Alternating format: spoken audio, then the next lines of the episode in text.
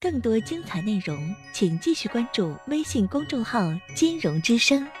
喂，你好。哦，你好，金融老师，辛苦了。客气。我想咨询你一个孩子教育的问题。嗯。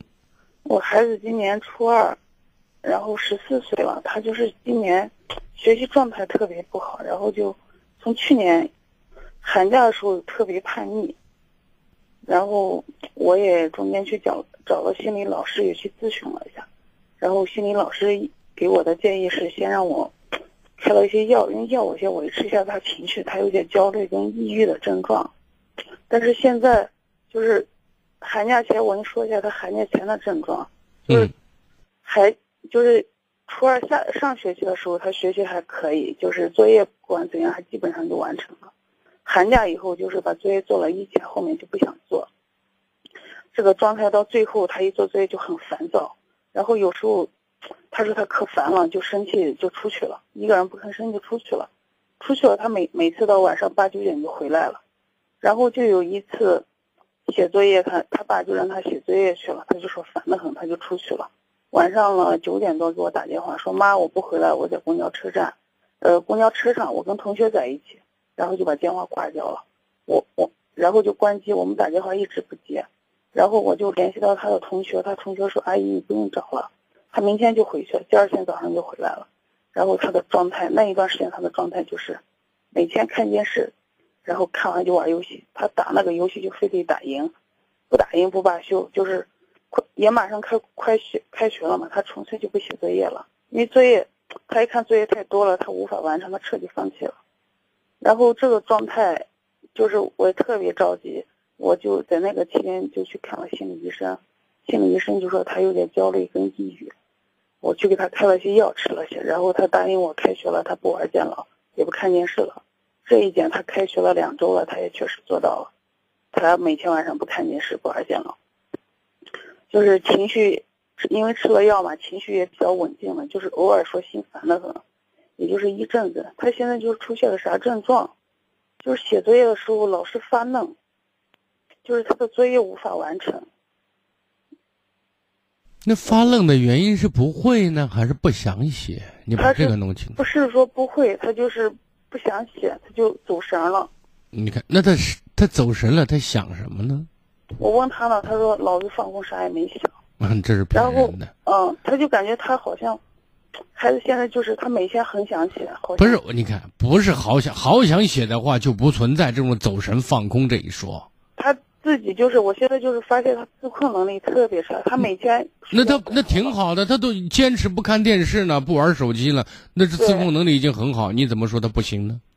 但是他就是晚上在那个点儿，他在学校还行，就是回来一在家就不想写。我天，你看我们在说自控能力，他。就像你说的，他很喜欢玩手机、玩游戏，很喜欢看电视。现在他做到了，是那自控能力是说得过去的。对。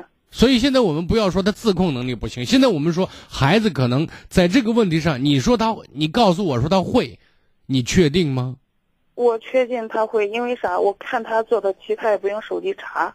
我对答案基本上是对的。好，答案是对的。你因为他做完以后，我去检查的时候，他是答案是对的。那么他不想做的一个原因，比如说，我觉得学习没啥意思，我觉得学学习没啥用。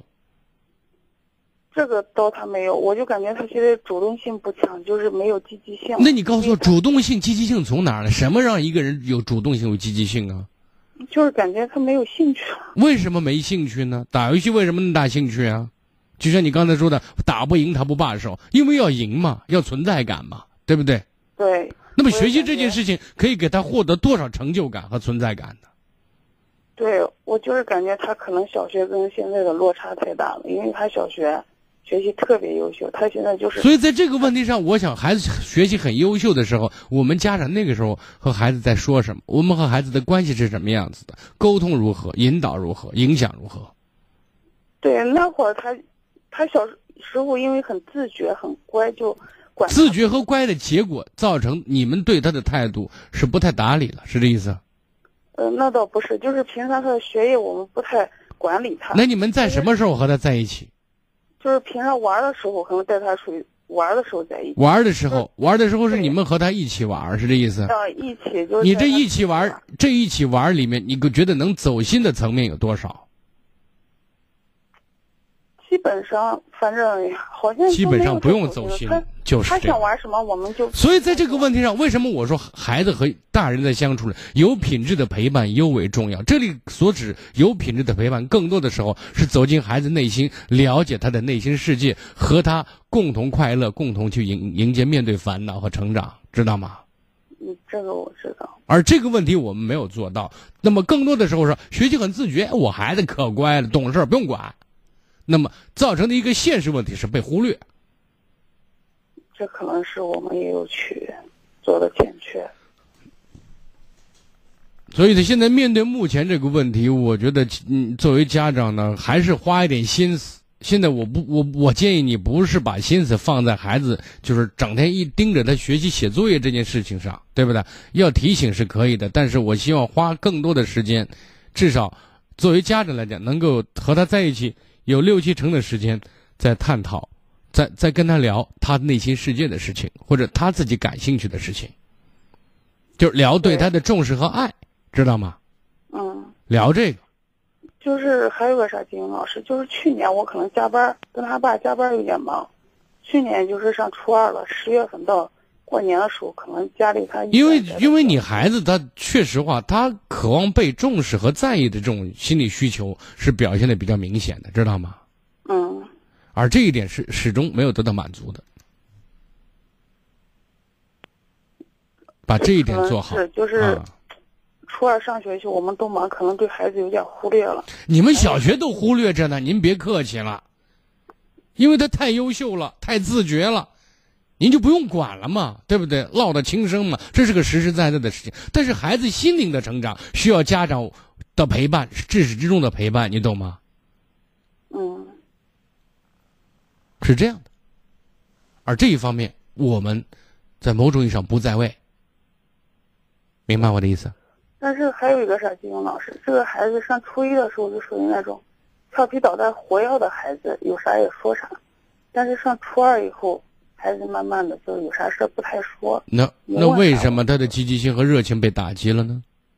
因为还有一个啥问题，就是他上我我我感觉是上初一的时候，他们换了班主任，因为孩子有点调皮，那个班主任一直把娃座位安排到最后一排，一个人坐，等于哦，孤立了孩子，让孩子自尊心和面子受到了一种伤害，是这意思？对，安排了一个学期。那那个时候，我想问一下，你爸爸妈妈干嘛呢？我当时跟老师沟嗯那个交谈了，然后那个老师就是，凡是稍微有点事儿就会给我打电话要求孩子停课之类的。不是，我现在想问的是，当时那种状态没有改善，是这意思？对，我当时跟老师沟通，老师就，不不没有作为，因为我当时把话都说到哪了，我说好是这，咱咱不花时间说这个问题，因为结果是没有改善，对吧？对对，结果没有。你的努力是无效劳动。孩子就从那以后就好。那么，其实，在这个问题上，我们给孩子呢，能够提供的精神层面的安全感的支撑是不够的，知道吗？对。嗯，是这样。我有建议呢，你还是跟孩谈。现在你反正跟孩子找了心理医生，我觉得在心理疏导和认知方面，以及你们家长对孩子爱的表达方面能够加强，这是其一。其二呢，呃，希望和孩子在一起的时候，能够给孩子多一些。呃，在聆听方面，在理解方面的表达，心理疏导方面还是要要要加强，要要要去进行，好不好？如果有机会，也可以看看我我前一段时间我买了，你要好好看看那个时间段的孩子这个心理方面，在这个年龄阶段十二三岁的心理特点和家长如何去应对。我希望你走心的看看，不要走马观花，好吗？没有，我现在就是一直学习买的吉他，也看你的书。因为我我就是想说啥，这个呃，因为上次做心理咨询的时候，孩子不愿意去，我们哄着去了，去了做完以后，心理老师就说先吃点药，然后一个月以后再去找他，然后现在就是吃药的状态也属于平缓，但是我就给他建议去再找别的心理老师再给辅导一下，他就不去。嗯，先缓一阵子。把你们的亲子关系先提高到一个层面，好不好？行，那我就知道。现在就是跟他反正也挺好的，就开玩笑干什么。你看，你开玩笑是不？蜻蜓点点水似的，就是不能谈作业。嗯，先不要谈作业。我希望你们跟孩子的这种交流是走心的，是比较深入的，知道吗？嗯。而不是说开个玩笑，我那三两句话，对吧？就是唯一的，我现在感觉孩子一心在改变，因为他每天都会说定计划，妈，我今天一定要怎样怎样，我一定要怎样。帮助孩子定一些中短计划，一个费的难度不是很大，但是能够提升的计划。我们说从小事做起，做好每一件小事，日积月累，不成功都难，好吗？对，我现在就感觉他对那个学习有压力，除了学习的话，其他好像都挺好的。他只要一写，因为他可能就是还有一个大嗯很大的原因，就是他小学作业特别少。有机会带孩子去看心理医生，把这个问题。跟孩子谈开，好不好？哦，行。嗯，再见。更多精彩内容，请继续关注微信公众号“金融之声”。